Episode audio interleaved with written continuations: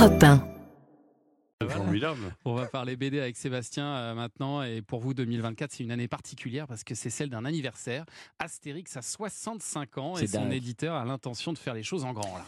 Oui, je me suis même rendu dans les locaux des éditions Albert René. Alors j'étais comme un fou parce qu'il y avait toutes les figurines Ah, possibles et imaginables. Il y avait même des peluches de sangliers en taille réelle. Alors, Je ne sais pas si vous imaginez.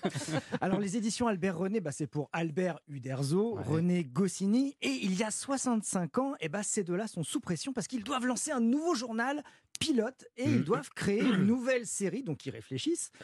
Uderzo, Uderzo crayonne des personnages de la préhistoire qui auraient des diplodocus comme animaux de compagnie, pourquoi pas. Goscinny, lui, il aimerait bien adapter le roman de renard, des récits animaliers médiévaux. Mais Jean Trubert, qui dessine le personnage de Bécassine, il a la même idée, donc bah, il faut trouver autre chose. Ouais. Il décide de partir euh, sur la Gaule, les Gaulois, parce que c'est pour eux la période la plus importante de la France. Alors ils prennent euh, une feuille, un stylo rouge, et puis ça brainstorm. Il y a, alors ils il, il marquent, il y a Astérix, il est guerrier, il y en a un deuxième personnage, il s'appelle Obélix, il est livreur de menhir.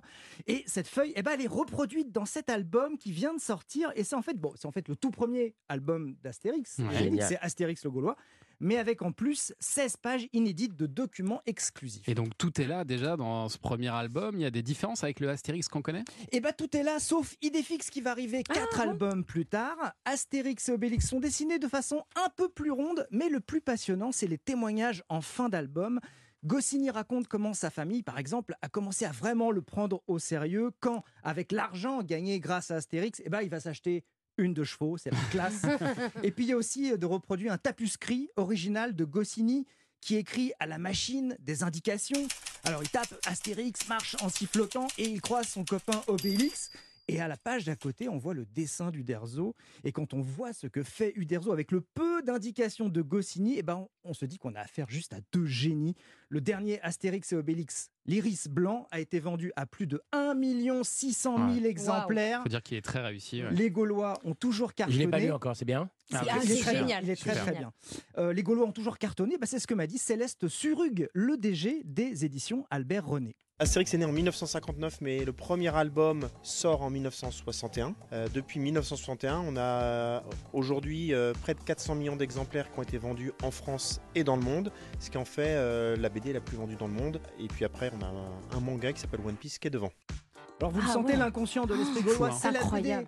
Vous imaginez, c'est la BD la plus vendue dans le monde et One Piece est devant, mais c'est quand même la BD la plus vendue dans le monde. C'est Ouais, c'est un l'inconscient manga, gaulois. One Piece, Voilà. ça a rien à voir. Ah, c'est un manga, ouais, c'est pas Oui, pareil. c'est pas pareil, mais c'est devant.